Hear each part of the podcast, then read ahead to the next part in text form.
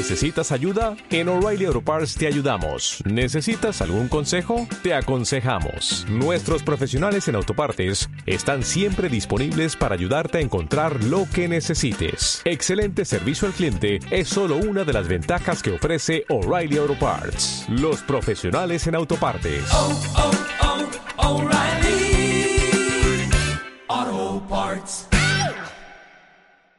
Bienvenidos a la serie de podcast de formación del programa Aula para accionistas de CaixaBank. Hoy, Fiscalidad de las inversiones.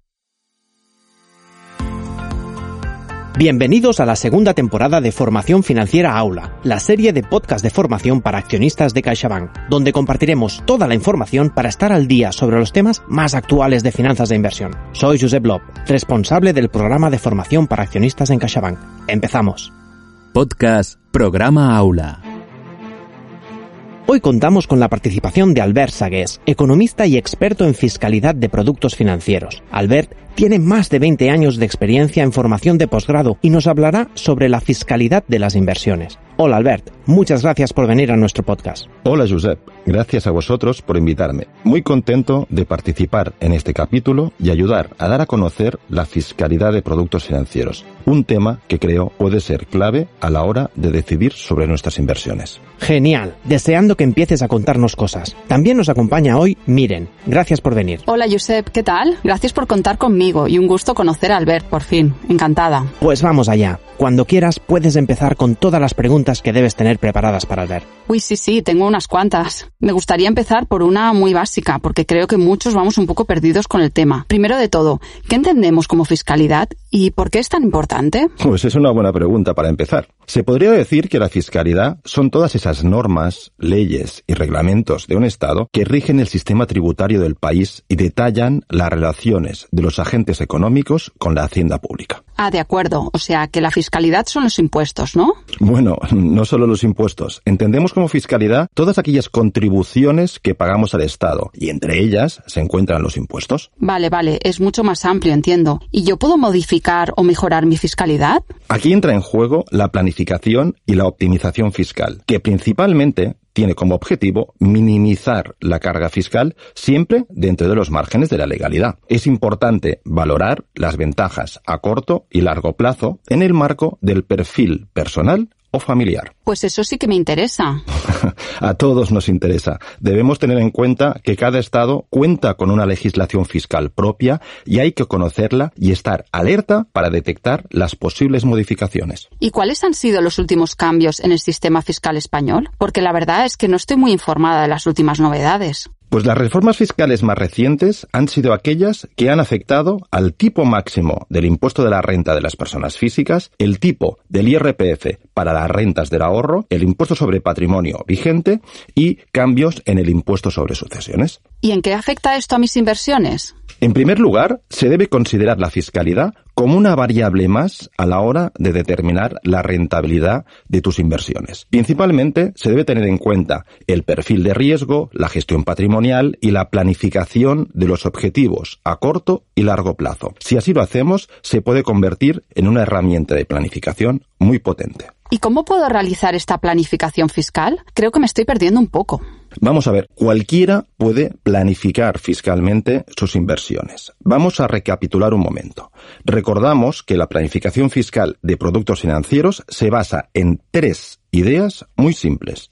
El diferimiento, el ahorro fiscal y el riesgo fiscal. ¿Me podrías explicar un poco en qué consisten cada uno? Porque nunca había oído hablar de ellos. Sí, claro, sin problema. Vamos por el primero, el diferimiento fiscal. El diferimiento fiscal se basa en intentar retrasar la tributación el máximo posible. De esta manera evitamos el tributar porque sí. Solo hemos de tributar cuando realmente necesitemos nuestro dinero y dispongamos de él. El objetivo es, si no pagamos impuestos hasta que no necesitamos el dinero, ese dinero que retrasamos, diferimos en el pago de impuestos, trabaja para nosotros y nos permite obtener una rentabilidad adicional por la parte de impuestos no pagados. Siempre deberemos evitar que el diferimiento al final provoque un efecto de acumulación y nos provoque sobretributación. Vale, vale, voy entendiendo. Y cuando hablamos de ahorro fiscal es intentar rebajar al máximo tu tributación, ¿no? Exactamente. El ahorro fiscal es la segunda herramienta. La idea es rebajar la carga tributaria y el tipo medio efectivo. Se buscará disfrutar de los máximos incentivos fiscales y se utilizará adecuadamente la compensación de resultados negativos. También es común usar lo que denominamos el apalancamiento financiero fiscal como herramienta para lograr ese ahorro fiscal. Claro, es decir, se busca intentar pagar lo mínimo posible aprovechando todos los incentivos fiscales. Exactamente. Por último, nos quedaría la tercera herramienta, que es intentar minimizar o eliminar el riesgo fiscal aplicando correctamente la norma. Para ello, debemos documentar debidamente las operaciones para justificar todas aquellas inspecciones tributarias a las que nos puedan someter. Ahora sí que entiendo de qué va la planificación fiscal. Al principio, con tantos términos, me he sentido un poco abrumada, la verdad.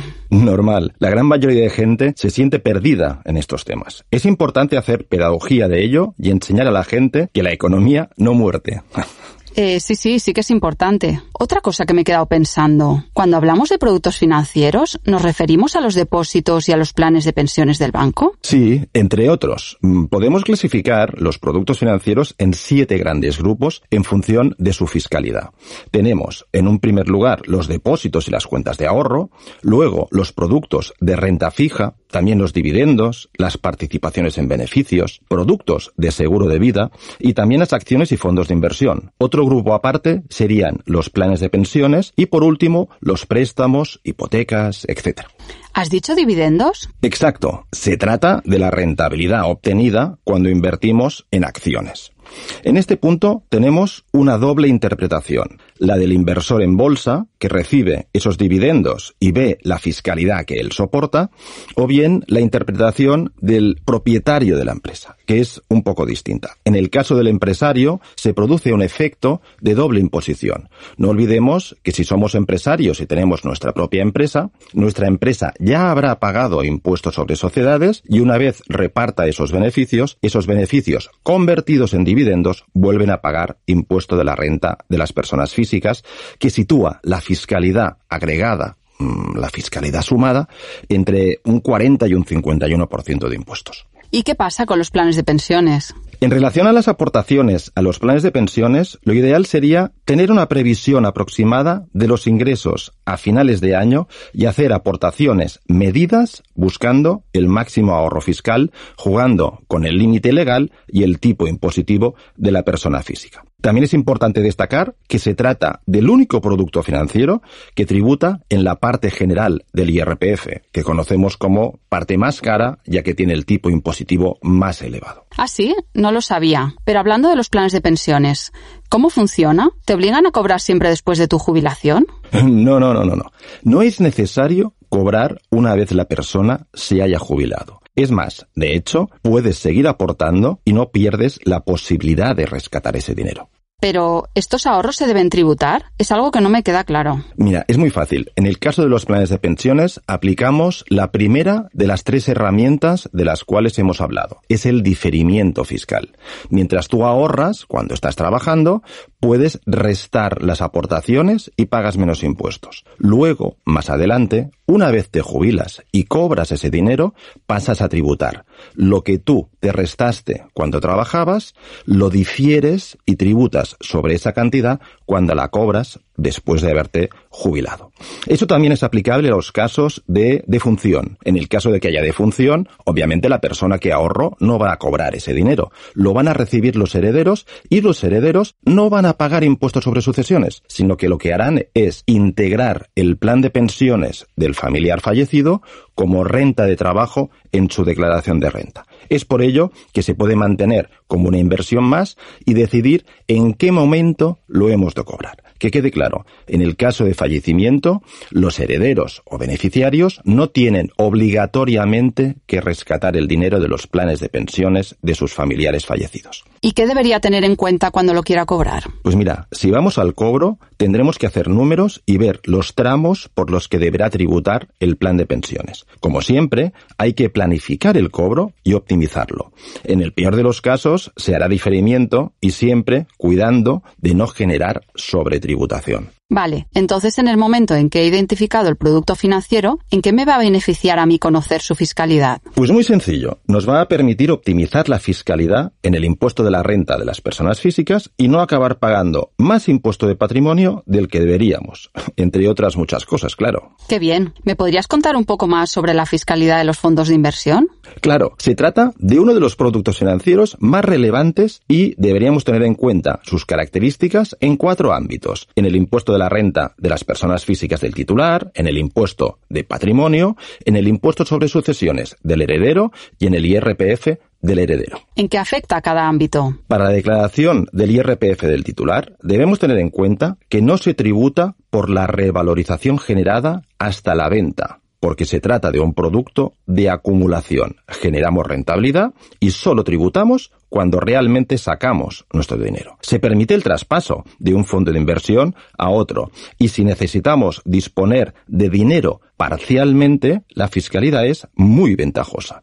Hay que tener en cuenta que se integran en la parte del ahorro del IRPF. ¿Y con el impuesto del patrimonio? En relación a este impuesto, no tiene ventajas fiscales especiales frente a otros productos.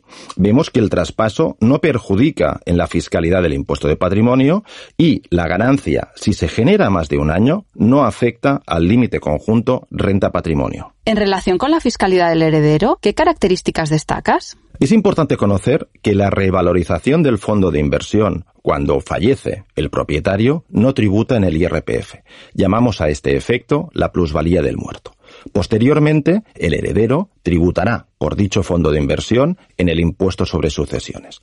Podrá integrar como mayor valor de adquisición el impuesto sobre sucesiones que haya pagado. Posteriormente, el receptor del fondo de inversión lo tendrá como una inversión más y tributará en el IRPF a partir de las ganancias que genere desde dicho cambio de nombre. Me parece impresionante la cantidad de cosas a tener en cuenta. Conocer la fiscalidad de tu inversión es esencial para valorarla y saber si es la mejor opción para ti y tu seguridad financiera. Totalmente de acuerdo contigo, miren. Por otro lado, y para acabar, creo que también es muy interesante destacar cómo está afectando la inflación a nuestra capacidad de ahorro. Uy, sí, la inflación. Un tema que está en boca de todos. Así es, con la inflación alta hemos de hacer una cosa que mucha gente había dejado de hacer, preocuparse por sus ahorros. Desde el año 2000 hemos estado con una inflación por debajo del 3,5%. Si dejabas tu dinero en la cuenta corriente al 0%, no era grave, porque ni perdías ni ganabas. Pero con la situación actual y con una inflación cercana al 10%, ahora cada año que pase implica que el valor de tus ahorros disminuye en un 10%.